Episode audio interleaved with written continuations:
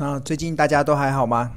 应该最这一两个礼拜的心情应该会蛮开心的吼，尤其我们走过了这个猎杀红色十月的这个惨淡的一个月之后，我相信从十一月份开始啊，我觉得大多数的投资人应该心情的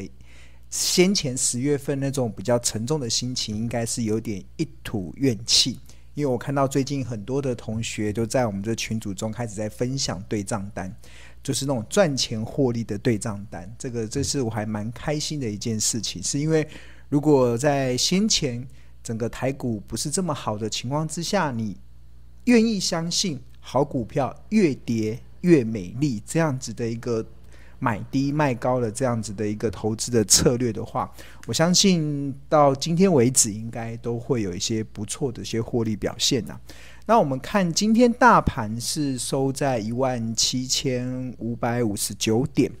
然后是上涨的十八点。那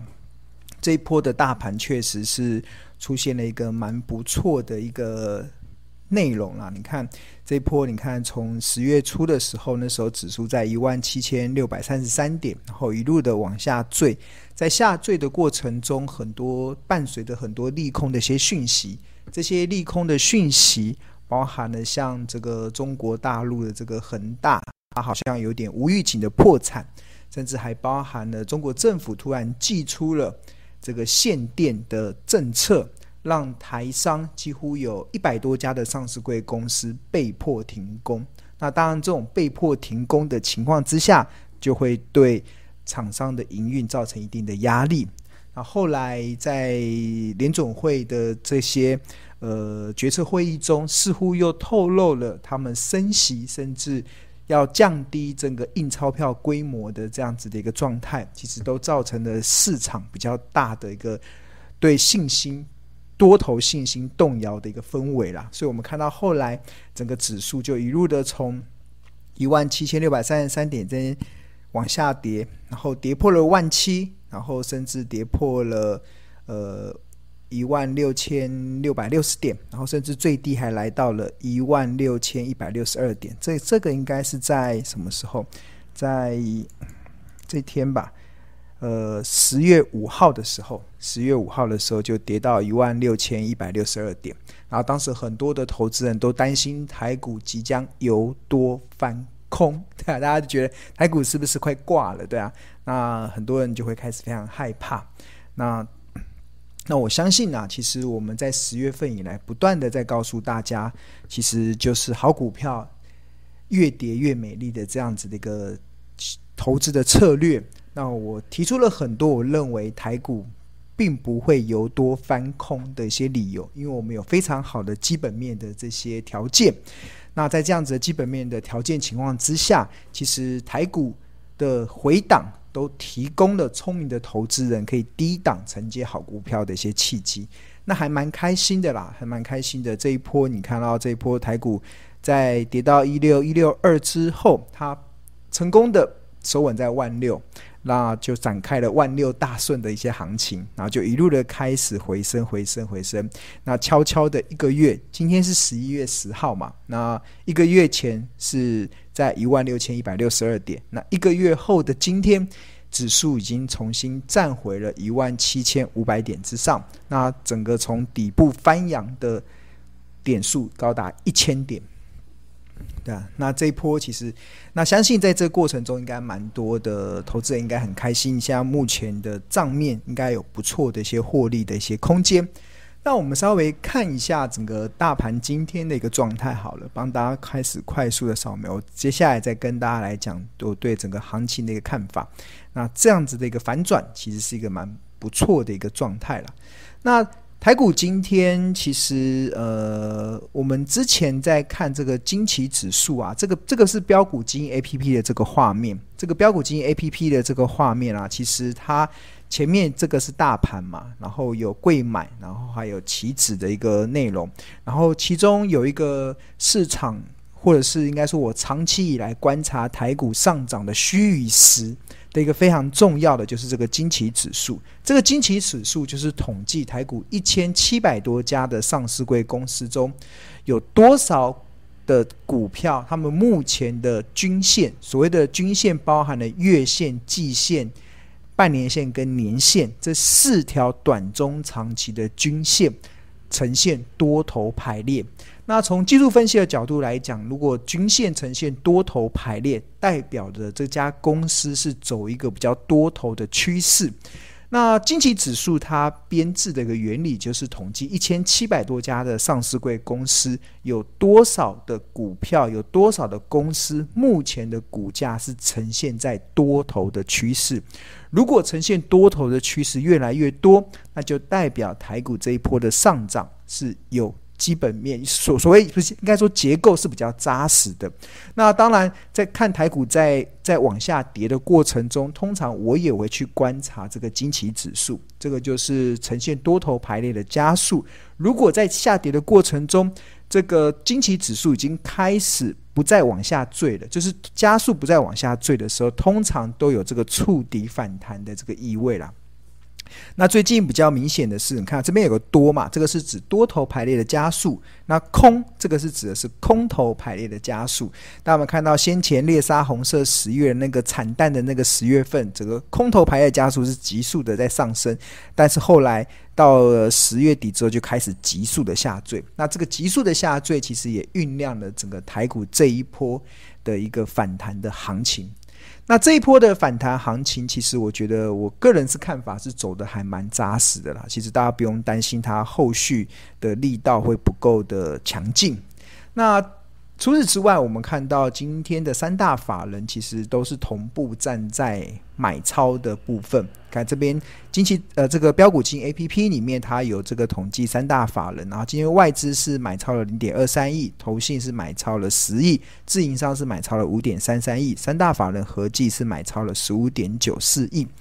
那这个标股金 A P P 里面还有一个画面，就是统计当天。的一个产业多就是产就是上涨跟下跌的加速，呃，上涨跟下跌的加速的一个变化。那这边还有一个产业多空，你点进去看之后，那就可以看到今天的盘面到底谁是主流。那我们今天明显看到，其实资金流往比较多的是在这个 IC 设计。以今天的盘面来讲，是在 IC 设计，它的这个。在，因为我们这个是视觉式的设计，所以一看就知道，这个就是一个呃今天的盘面的主流就在 IC 设计，然后另外还有包含了 IC 载板，然后还有这个细晶圆，这个都是还有这个呃这个包含的无线通讯设备，这个他们都今天都出现了大概较大的一个资金汇进的一个部分。那在空方的部分，这个是有多嘛？有多的话就会有空。空的部分其实还蛮明显的，其实以这个这个的我们标股金 A P P 所呈现出来的，就可以看出来，今天盘面比较弱势的，其实就是面板族群 T F T L C D，它这个是很明显的，就是呈现资金净流出的一个状态。那另外钢铁股，然后航运股，然后塑胶原料，这个都是呃比较呈现净流出比较多的。那除了净净流出之外，那还有。占比的部分嘛，那这个都可以看出它占比的部分。那多跟空都可以做一个呃一个比较。那今天看到生化价代工的部分，其实是一个呃资金汇进占比比较高的一家一个一个族群。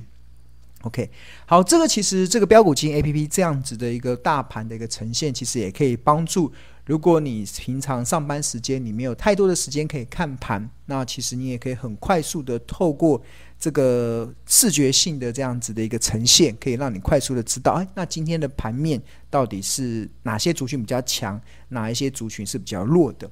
那除了了解这个哪些族群比较强，哪些族群比较弱之外，那另外我们也可以去看这个这边还有一个三大法人这个部分，这个有个像眼睛的部分，大家有没有看到？这眼睛的部分点进去之后啊，那我我通常我也会稍微看一下最近的三大法人的一个买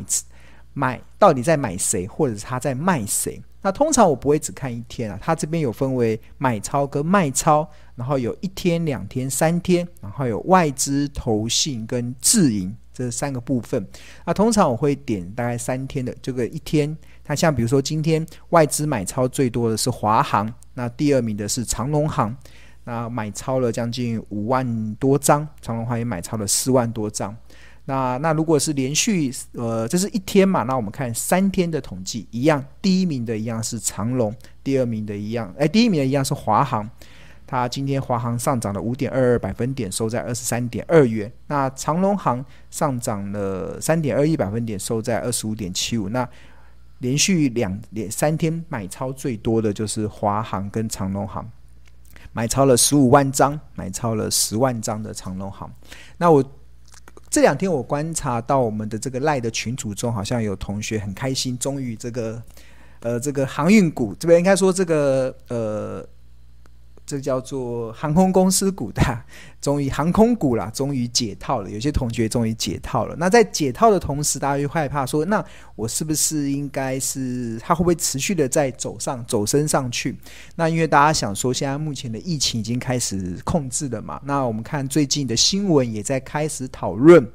边境解封的这件事情，就是好像开始要慢慢的，因为我们的疫苗的覆盖率。随着越来越多人开始打打了疫苗，然后疫苗的覆盖率越来越高，那我们似乎可以慢慢的回到以前的生活，以前那样子可以出国旅游，或者是欢迎外国人来台湾的这样的生活。所以这个大家就会期待嘛，它会不会出现所谓的报复性的这个消费，报复性的旅游？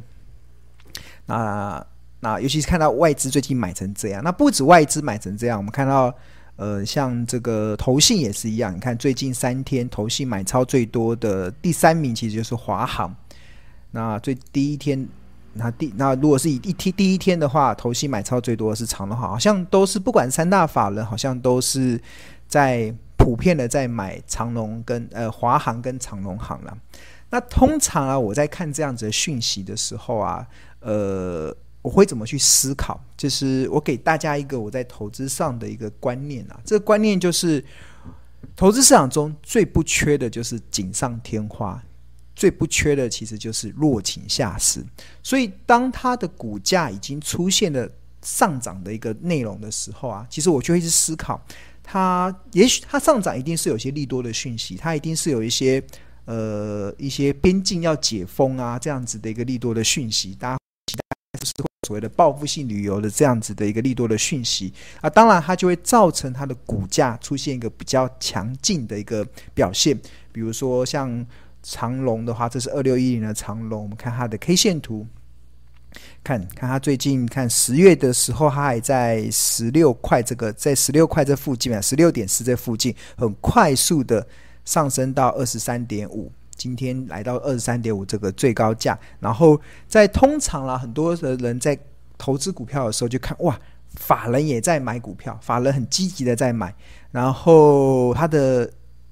量价也很漂亮。所谓的量价就是这个股价在涨嘛，然后量也提也提升，哇，好像就好像量价齐扬，然后法人也在买，然后未来又有所谓的这个边境解封，然后。这个报复性旅游的这样子的一个利多的题材，哇，大家就会觉得哇，那我是不是可以进场去抢一个短，或者是怎么样子的？那这如果你有这样的思维的时候，我就会告诉你，你就在开始锦上添花了，因为你你在思考是不是要进场点的时候，你在思考在这个地方，而不在这个在这里的时候，你或许可以思考。我们刚才想的这些利多，但是当一旦涨上来了，一旦涨上来之后，你就必须得开始冷静的去思考这些利多。对啦，这些确实都是利多，但是这利多它有没有已经反映完它合理的股价？当如果它已经合理反映完它的合，就它的股价已经反映完它的基本面，或者是反映我们法人所预期的这些利多的讯息的时候，那基本上你在操作上你就会有比较大的定见。那你要怎么知道呢？其实我们这个标股金 APP 里面其实有一个蛮不错的一个协助一般的投资人可以用大数据的方式去判断大致的判断度，它现在目前的股价，以它目前公司财报的一个内容、财报的基础，它到底是属于合理、昂贵还是便宜的状态？那这边就有一个河流图嘛。那我们看到这边这个标股基金的 APP 里面有个河流图，那河流图点进去之后，那通常这种先前营运很谷底的公司，我们不，我不会建议大家去看本益比，我通常会教大家去看这个净值比的部分。那通我们这个河流图里面有包含本益比还有净值比。如果你不懂它是什么话，这边有个 I，这样看有没有看到一个 I？你点进去之后，它就会有说明这个河流图到底它有什么样子的一个判断的依据。对，这个你可以透过这个河流图。那这个标股基金的河流图是滚动式的，与一般常见的固定式是不同的。我们滚动式的是采用每天。都会往前计算，那固定式的指的是在固定区间内的高低区间做计算。那通常呢，因为市场唯一一个用滚动式的，其实就是标股基金 APP。这个其实是源自于庆隆老师对于财报的理解，庆隆老师对于台股企业的理解，后来所设定出来的一个呃市场唯一的一个呃采用。滚动式的本益比，或者是用滚动式的净值比的一个参考的依据。那到目前为止，其实我个人是还蛮欣慰的啦，因为其实还蛮有很高的一些准确性，对啊，很有准确性，对。那这个准确性的过程中，就会提供投资人一个非常好的一个高度的参考价值。那这个河流图的部分，大家可以去做一些参考。那如果你还有什么不懂的，其实你可以在这个群组中问助教，我相信助教都会很乐意的去帮大家回答，那告诉大家这个是怎么去看的。好，那这个河流图的这个区间中，我们以华航为例啦，你看，通常会点这个放大镜，放大镜就它就会比较大数字。那本一笔不看，我们往下看，那会看到这个净值比的部分。那对我来讲，其实。现在的华航呢，现在华航这边这边这个是红色的，是股价的走势嘛。然后这有不同的颜色的区间，然后紫色的叫昂贵，然后粉红色的叫合理，浅蓝色的叫便宜，然后深蓝色的叫特价。那以现在我们所看到的这个华航啊，它确实已经涨到了。昂贵的价格了，它在二十一点七二以上就开始进入昂贵的价格了。那通常如果你是一个价值型的投资人，那你呃，我们所遵守的投资的策略其实就是买低卖高嘛，就是什么时候低，只有股价在低点，股价在便宜特价的时候才会有低点啊。那什么时候高，那股价因为有利多的讯息涨到了昂贵或甚至疯狂的时候，那通常都会是呃我的。从我的角度来看，我不会在这个地方再告诉大家，也可以经常去追。虽然我表面上看到了很多的利多的讯息，外资也在买，投信也在买，然后技术分析也感觉出现了量价齐扬，好像都是有利多头的一些内容。那还有一些 story 好像都不错，但是。股价已经涨上去了。那通常要这样买的时候，它这河流图里面还有分为一年、两年跟三年嘛？你看两年前在这个这个地方，看大家们看这边就曾经有特价过。那时候因为全球被迫宅在家里嘛，所以大家就关在家里，那这个股价就来到低点。那这个曾经有来到特价，那在特价完之后，它现在又涨上去了，然后现在又又重新的。这样子的一个内容的时候，其实这边不买，你反而要在这边思考要不要追的时候，那就有点危险啊，有点危机，就表示你可能不是在投资的，你就是在投机了。所以我觉得这个飙股基金 APP 有个好处啦，就是你在买股票之前，你看到因为市场有非常多的讯息，都会让你好像蠢蠢欲动。好像我觉得好像不买好可惜，因为看大家都在买，或者是现在目前炒这个题材。但是如果有这个价值河流图的判断，或许会给大家一个不一样的思考。好，那除了华航之外，我们看到外资买超的前这三天外资买超的第二名就是长隆行嘛，我们看一下长隆行。这二六一八的长隆行，最近三天外资买超了十万张哦，非常多。长隆行点进去之后，这就直觉线点进去，那看 K 线图，看最近长隆行也是很快速的，从大概十八块这边已经涨到二十六点零五元了，哇，涨很多了。一样，哎，量价齐扬，看价也涨，量也涨，哎，价也涨，量也涨，法人也在买，哇，题材很好，是不是要买？不用，你就仔细看一下这个河流图。这是市场唯一一个用滚动式的河流图来展现出对企业价值的一个评估的一个依据。这个这个依据其实是我们采用的是近两百四十天的平均，所以你点进去之后，你会看到，因为这个是长荣航在用净值用净值比的部分，长隆行最近两百四十天的平均的净值比是落在一点零八倍。那从一点零八倍往下可以找出它便宜跟特价，往上可以找出它昂贵跟疯狂的一个区间。那目前明显看出来了，其实它经过这一波，这是它近一年来的一个走势嘛。它现在先前有回到回跌之后，然后最近这一波涨上去之后，它又再度的二十三点六四以上，又已经开始来到了相对昂贵的价格了。所以，如果你是价值型的投资人，你想要安心赚大钱，其实你就要坚守买低卖高的原则嘛。在这样子的一个策略之下，其实。呃，我就会有不一样的思考，对啊，这就是我们一个很大的一个一个差，就是在投资的思维中，我要给大家分享的，就是永远不要随着势随随波逐流，也不要人云亦云，然后因为在。资资本市场中充斥着太多错误的资讯，会导致很多投资人错误的投资的判断。但是你要怎么去解读这些资讯？其实你就稍微看一下这个河流图，你就会自然对企业价值有所定见。当你有所定见的时候，那你在投资起来就会更加的得心应手。